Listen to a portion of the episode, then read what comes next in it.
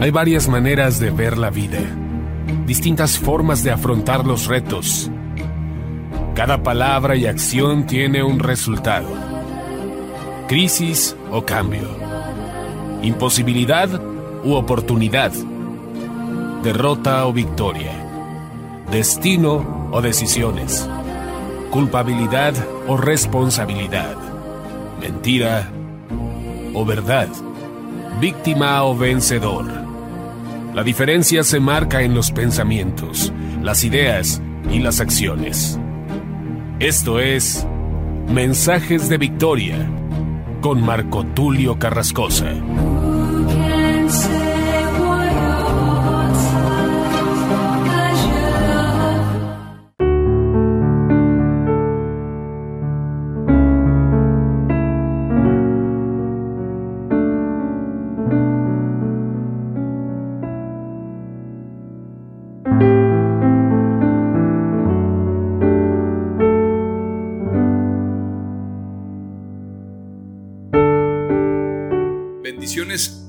Hermanos y amigos, es un gran gusto poderles saludar nuevamente a través de la radio, a través de internet, a través de los diferentes medios por los que podemos llegar hasta ti.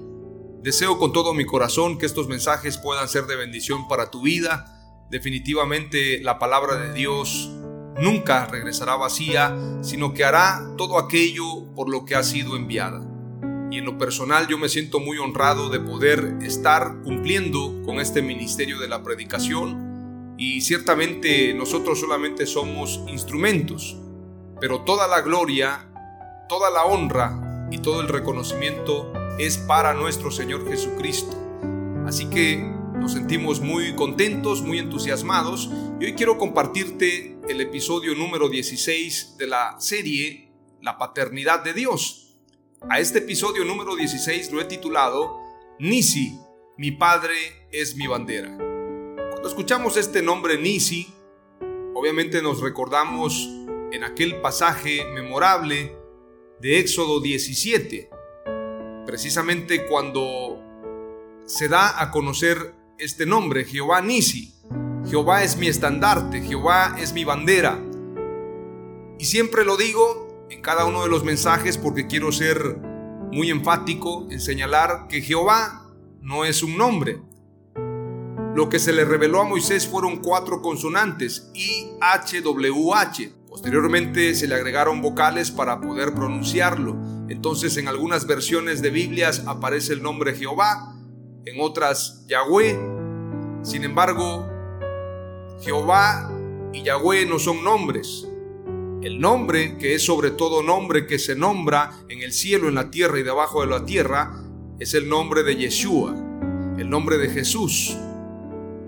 Por eso cuando echamos fuera demonios, lo hacemos en el nombre de Jesús. Por eso cuando bautizamos, lo hacemos en el nombre de Jesús. Y como dice el apóstol Pablo, todo lo que hagáis, sea de palabra o de hecho, hacedlo en el nombre de Jesús para gloria de Dios Padre. Entonces tenemos que comprender precisamente que en el Antiguo Testamento las personas solamente conocían las espaldas de Dios. Moisés solamente pudo ver las espaldas de Dios. Sin embargo, Jesucristo nos mostró la cara de Dios. Él es la imagen del Dios invisible. Él se dio a conocer a través de Jesús. Jesús es la imagen, Jesús es el cuerpo el verbo se hizo carne y habitó en medio de nosotros y vimos su gloria como la gloria del unigénito del Padre. Entonces cuando leemos el nombre Jehová Nisi, o en este caso Yahweh Nisi, podemos decir que nuestro Padre es nuestra bandera. Nisi, mi Padre, es mi bandera. Y en el sentido correcto podemos decir Yeshua Nisi, o Jesús Nisi, porque Jesús es nuestra bandera. Ahora, ¿qué significa el Señor es mi bandera? Podemos entender una bandera como un estandarte, como una representación, una identidad. Hay países que se identifican con una bandera y la bandera tiene un símbolo o un simbolismo. En el caso de México tenemos los tres colores el verde, el blanco y el rojo. Y tenemos un símbolo de una águila devorando a una serpiente. Este símbolo nos representa a donde quiera que vamos. Cuando vemos un águila pensamos precisamente en México. Como mexicanos nos identificamos rápidamente. De hecho, recientemente apareció un video en el internet donde un águila estaba devorando a una serpiente y entonces dijeron que aquí estaba la muestra de que efectivamente la bandera de México tiene un símbolo real que representa la victoria sobre la serpiente. Ya algunos pastores han tomado la bandera de México como un símbolo de fe. Pensar que el águila representa a la iglesia y la serpiente sabemos que representa a Satanás. Entonces representa la bandera de México la victoria de Dios o la victoria de la iglesia sobre Satanás. Sin embargo, todos sabemos que el símbolo del águila devorando a una serpiente tiene que ver con los aztecas. Aunque en el himno nacional mexicano se dice que por el dedo de Dios se escribió, nosotros no tenemos un estandarte necesariamente por la bandera de un país, sino que nuestro estandarte es Dios, nuestro estandarte es Él. Pero hay mucha gente que es demasiado patriota, demasiado nacionalista, y eso está bien, pero entre cristianos debemos amar a los humanos, a la gente, a nuestro prójimo, más allá de cualquier bandera. No importa si sea afgano, si es estadounidense, venezolano, cubano, eso no importa. Lo que importa es que seamos hermanos en Cristo Jesús. Lo que importa es que podamos ser una sola familia. De diferentes pueblos, tribus y lenguas, Dios ha conformado una iglesia. Recientemente yo estoy en un grupo de WhatsApp donde convergen diferentes líderes y se habla de política, se habla de posturas de diferentes partidos políticos en el mundo. Y reciente en México se llevó a cabo una reunión que tuvo que ver precisamente una cumbre de países que organizó la CELAC, donde México fue anfitrión. Y lamentablemente yo observé dentro del grupo cristianos criticando al presidente de México por recibir al presidente venezolano, al presidente cubano. Y observé con tristeza porque las críticas son tan fuertes que pareciera que estos líderes se han olvidado de su verdadera fe, de su verdadera identidad porque olvidan que la escritura dice claramente que Dios es el que pone y el que quita reyes. Es decir, por encima de un partido político, por encima de una agenda presidencial, de una agenda gubernamental, de la agenda de un país, está nuestro Dios Todopoderoso, quien es el que pone y quita reyes. Por lo tanto, yo no puedo maldecir a un presidente. Jamás un cristiano puede decir, ese presidente debe ir a la cárcel, ese presidente no debe gobernar, porque ¿dónde quedaría nuestro cristianismo? ¿Dónde quedaría nuestra fe? El apóstol Pablo escribe una carta a los romanos y en un tiempo donde Roma mató a muchos cristianos, precisamente en el capítulo 13 del libro de Romanos, de la carta a los romanos, el apóstol Pablo escribe, someteos a vuestras autoridades. El sometimiento obviamente tiene que ser en la medida que no se afecte nuestra cosmovisión cristiana. Pero el pensar que un presidente llegó al poder simplemente porque fue un demagogo es ignorar entonces el poder de Dios. Porque sin duda alguna los presidentes tienen un proceso para llegar a esa silla.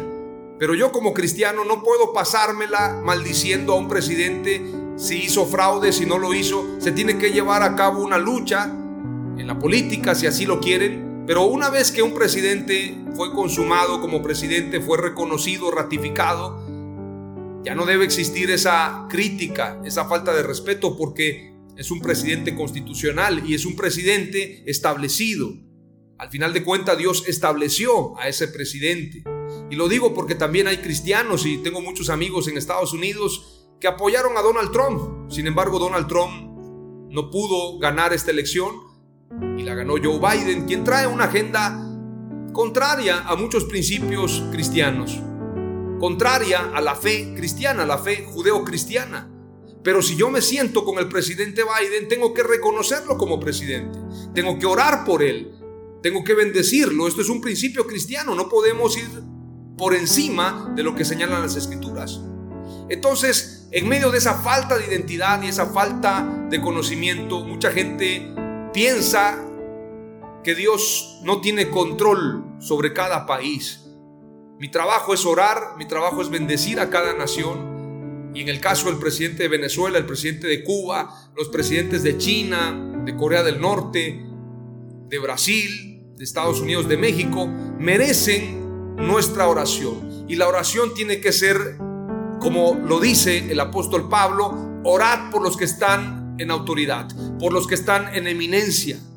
Y como dice también el profeta Jeremías, a la ciudad a donde yo los envío, orad por esa ciudad, porque si esa ciudad prospera, vosotros también prosperaréis. En el tiempo de Nabucodonosor habían falsos profetas que decían, no se sujeten a Nabucodonosor, no lo respeten, porque Dios los va a libertar. Sin embargo, Dios le habla al profeta Jeremías y le manda decir a todos esos profetas que están diciendo que no se sujeten, si no se sujetan, morirán por la mano de Nabucodonosor. Porque yo establecí a mi siervo Nabucodonosor. Entonces Jeremías lleva un mensaje y todos se tienen que sujetar a Nabucodonosor. Y ese es el error más grande, que no entendamos quién está detrás de todo reino. Jesús es rey de reyes y señor de señores. Los reyes de la tierra, los reyes de los países, los gobernantes, cuando claman a Dios, Dios también los oye. Porque ellos también fueron establecidos por Dios. Por lo tanto, yo tengo que respetar a cada presidente y orar por mi nación. No orar en contra del presidente, orar para que le vaya mal, orar para que sea derrocado. No, yo tengo que orar para que sea bendecido mi presidente, para que prospere mi ciudad, para que prospere mi nación y esto le agrada a Dios. Solamente estoy haciendo un paréntesis, quiero adentrarme ahora al mensaje Jehová Nisi. El Señor es mi bandera, Yeshua Nisi, el Señor es mi estandarte. Dios nos da la victoria contra la carne, contra el mundo y contra el diablo. Nuestras batallas son sus batallas. Es decir, Dios pelea por nosotros. Él es nuestra bandera porque también Él es nuestro general. Él es Jehová de los ejércitos. Tenemos una bandera. Y es importante decirte que las doce tribus de Israel tenían sus banderas. Hasta la fecha se identifica a cada tribu de Israel con una bandera diferente. Números 1.52 dice, los hijos de Israel acamparán cada uno en su campamento y cada uno junto a su bandera por sus ejércitos. Números 2.2, los hijos de Israel acamparán cada uno junto a su bandera bajo las enseñas de las casas de sus padres, alrededor del tabernáculo de reunión acamparán.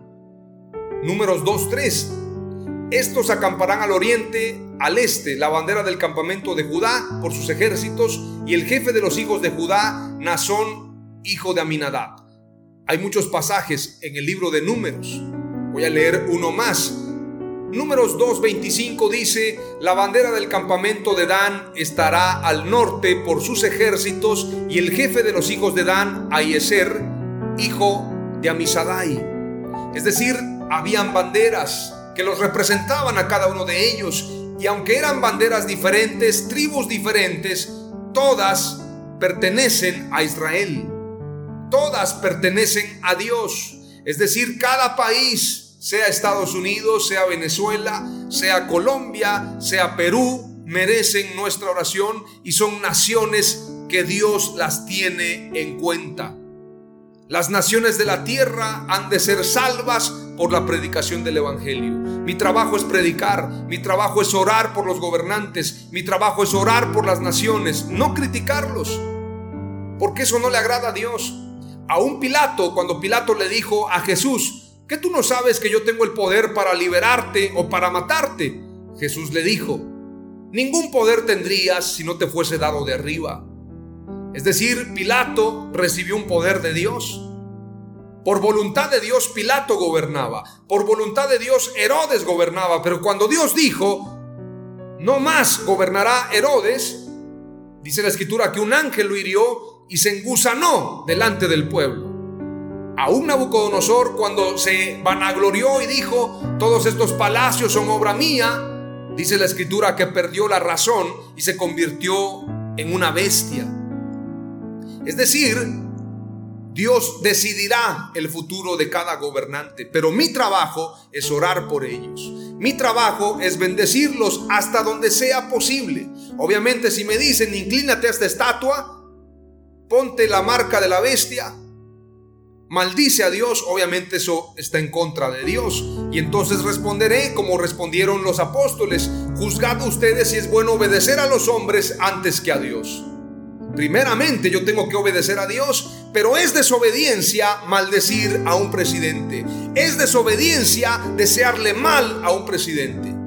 Espero que quede claro para aquellos que piensan que pueden llevar la agenda cristiana, la agenda del Cordero y llevar la agenda de un partido y maldecir a la gente. A los que creen así, no hay nada más discordante con la palabra de Dios que llevar la agenda del mundo. No se puede. O llevas la agenda de Dios o la agenda del mundo.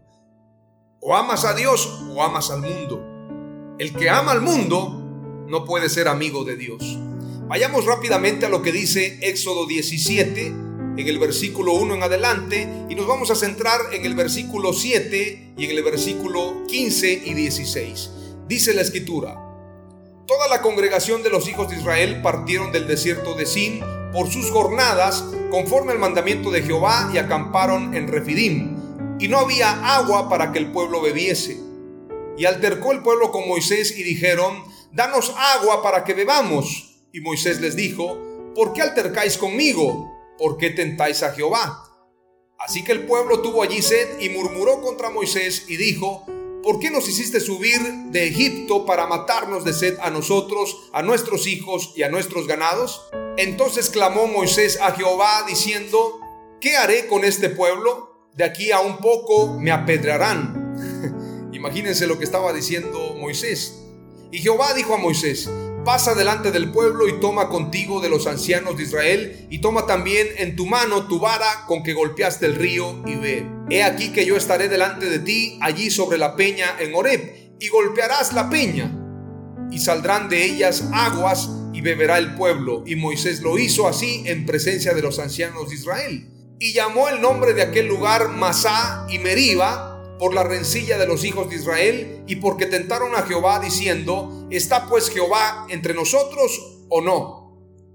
Después de esta rencilla, y dicho sea de paso, Masá y Meriba tiene un significado. Masá significa prueba y Meriba significa rencilla.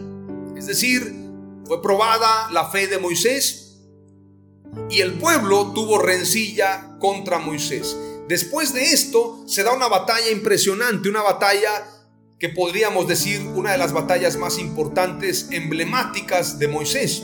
En el versículo 8 dice, entonces vino Amalek y peleó contra Israel en Refidim. Y dijo Moisés a Josué, escógenos varones y sal a pelear contra Amalek. Mañana yo estaré sobre la cumbre del collado y la vara de Dios en mi mano. E hizo Josué como le dijo Moisés, peleando contra Amalek, y Moisés y Aarón y Ur subieron a la cumbre del collado. Qué interesante, subieron a la cumbre del collado para acompañar a Moisés. Josué estaba en la batalla con todo un ejército, pero Moisés no estaba solo. Moisés estaba acompañado de Aarón y Ur, quienes subieron con él a la cumbre del collado. Y sucedía que cuando alzaba Moisés su mano, Israel prevalecía, mas cuando él bajaba su mano, prevalecía Amalek. Qué interesante. Bajar las manos representa derrota, subirlas representa victoria. Entonces, cuando Moisés levantaba las manos, había victoria. Esto habla de una fe, de una actitud. Pero cuando él las bajaba, entonces había derrota y Amalek prevalecía en contra de Israel. Y las manos de Moisés se cansaban, por lo que tomaron una piedra y la pusieron debajo de él, y se sentó sobre ella y Aarón y Ur sostenían sus manos, el uno de un lado y el otro de otro. Así hubo en sus manos firmeza hasta que se puso el sol. Y Josué deshizo a Malek y a su pueblo a filo de espada. Y Jehová dijo a Moisés, escribe esto para memoria de un libro y di a Josué que raeré de todo la memoria de Amalek de debajo del cielo. En base a esto, hay un momento donde el profeta Samuel manda a Saúl a destruir a Amalek. No te apiades de él. Destruye todo en base a este pasaje. Sin embargo, antes que termine el pasaje en el versículo 15 dice, y Moisés edificó un altar y llamó su nombre Jehová Nisi, que significa el Señor es mi estandarte. Y dijo, por cuanto la mano de Amalek se levantó contra el trono de Jehová, Jehová tendrá guerra con Amalek de generación en generación. Quiero terminar con lo siguiente. Levantar una bandera representa identidad. Levantar una bandera representa amor a Dios. Pero levantar una bandera representa también una guerra. Esta bandera tiene que estar levantada. Lo que está diciendo Moisés, esta guerra contra Amalek no se termina aquí, sino que vamos a continuar en guerra hasta que Amalek sea destruido. Lo que la iglesia tiene que hacer es levantar una bandera, un estandarte, una identidad. Y ese estandarte es el nombre de Jesús. Ese nombre que es sobre todo nombre que se nombra en cielo, en tierra y debajo de la tierra. Tenemos que levantar el nombre de Jesús y a través de esa bandera nos vamos a unir. Salmo 64 dice, has dado un estandarte a los que te temen para que sea alzado por causa de la verdad. Selah. Esa bandera tenemos que levantarla y esa bandera es el nombre de Jesús. Tú y yo tenemos que levantar ese estandarte. Más allá de cualquier país, de cualquier tribu, de cualquier denominación, tenemos que levantar el nombre de Jesús. Su nombre tiene que ser levantado por la iglesia, así como dice aquel canto, tu nombre levantaré. Tenemos que deleitarnos en adorarlo, tenemos que vivir con una identidad en el nombre de Jesús. Hoy te comparto cuatro palabras clave. Número uno, la bandera representa nuestra identidad y nuestra visión. Número dos, la bandera representa victoria, paz y prosperidad. Número tres, la bandera representa gobierno y territorio. Y número cuatro, Jesús es nuestra bandera eterna. En el nombre de Jesús, amén. Aleluya.